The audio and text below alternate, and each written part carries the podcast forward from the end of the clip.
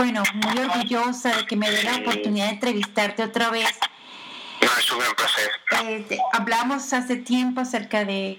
Eh, conocimos sobre el Papa Francisco y ahora conocemos una historia muy interesante. Entonces, eh, bienvenido a Mujer Latina Today. Gracias una vez más. Un gran placer, la verdad. Bueno, Mario, escribiste sobre la canción de cuna de Auschwitz. ¿no? Lo dedicaste a los 22 mil miembros de la etnia gitana que fueron encarcelados y exterminados en Auschwitz. Dime el proceso de escribir este libro. Bueno, es una historia basada en hechos reales, ¿no?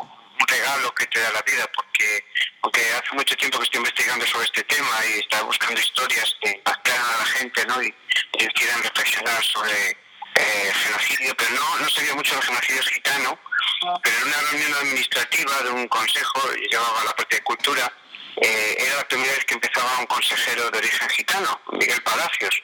Entonces Miguel Palacios al presentarse mm, comenta que él es el presidente de la Asociación Gitana para el Genocidio. Claro, yo en cuanto oí eso no había oído que había una asociación de ese tipo ni nada. Eh, hablé con él al acabar la reunión y cuando le estuve comentando que estaba muy interesado en me explicara más sobre el tema y escribir sobre el tema, me dijo, ha habido tal silencio sobre el genocidio gitano que cualquier eh, pequeño susurro es un grito en medio de ese silencio, ¿no? Ellos han estado muy eh, oculto este holocausto, ¿no?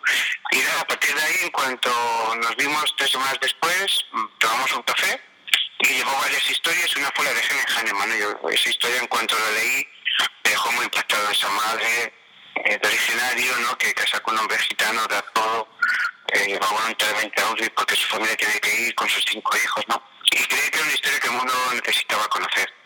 De tú escribes que te preocupaba de verdad no poder contener un alma tan grande como la de Elena Hahnemann. Ante la señal de este libro, tú declaraste, ¿no? Y, y cuéntanos para, para que la gente conozca un poco de Elena, porque además Elena era alemana, estaba casada con un gitano, tenía cinco hijos y ella estuvo en la casa de concentración encargada de una guardería. Ella le dio en un lugar donde se veía color, un oasis, ¿no? Bueno, cuéntanos un poco más de Elena, ¿qué aprendiste de ella? Sí, a mí me impactó mucho esa historia, ¿no? Eh, en contacto con el archivo de Auschwitz, luego visitamos Auschwitz para corroborar todo, ¿no? Y a mí lo que más me impresiona de Helen es eh, ese valor eh, ese coraje, ¿no? Que es, que es valor en acción, ¿no? No, no se conforma con sobrevivir en Audi, que ya era muy duro y más para una madre con cinco hijos, sino que al final va a llenar de luz y de, y de fe y confianza pues un lugar como aquel, ¿no? Eh, Helen, cuando llega al campamento, es un campamento, el campamento gitano en, en Auschwitz-Birkenau, campamento hundido, ¿no? Por las circunstancias que están viviendo, por, la, violencia que, que hay a su alrededor, las malas condiciones sanitarias y también alimenticias, ¿no? Pero Helen, a pesar de todo ese sufrimiento, va a conseguir animar ese campo, abrir esa guardería en medio de Auschwitz, era una excepción, porque normalmente, por desgracia, los niños cuando llegaban a Auschwitz, igual que las madres y las mujeres embarazadas y los ancianos, eran exterminados. En el campo gitano eh, había un régimen especial que hacía que hubiera familias, hubiera ancianos, niños, y claro, cuando Helen llega allí, y se encuentra a todos esos niños medio abandonados, casi sin alimentación, en una situación muy, muy difícil. Eh, cuando le proponen abrir una guardería, pues va a dar ese paso para poder darles un poquito de, esperanza y sobre todo sacarles durante unas horas al día del infierno que era hoy.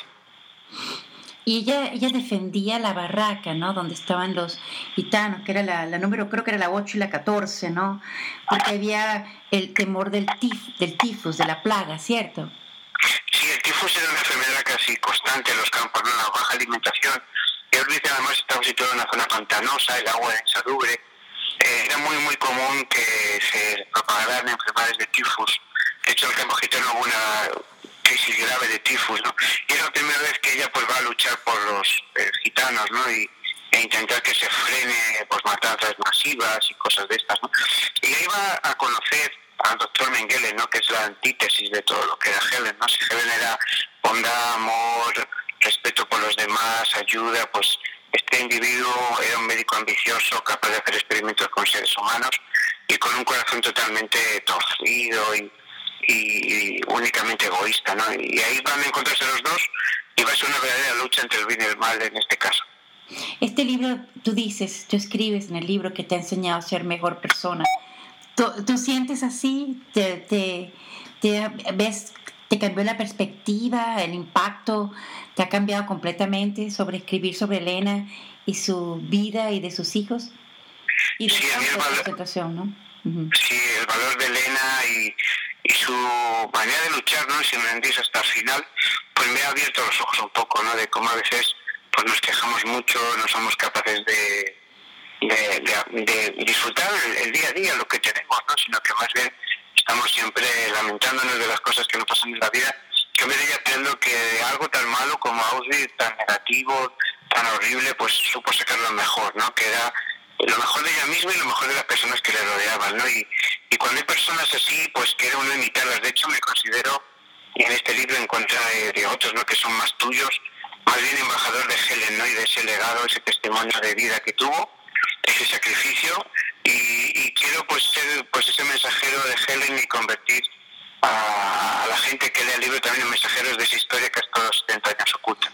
Tú sabes que yo iba comenté que iba a, entrevistarte y la gente mostró mucho interés porque se ha escrito mucho sobre Auschwitz, pero no se ha escrito sobre la, etnia gitana, ¿no? Que, ¿Qué mensaje tendría para la audiencia hispana que te está viendo, te está escuchando, perdón, y sobre la importancia para ti, además de conocer la historia de Elena, sino la importancia de, de leer este libro?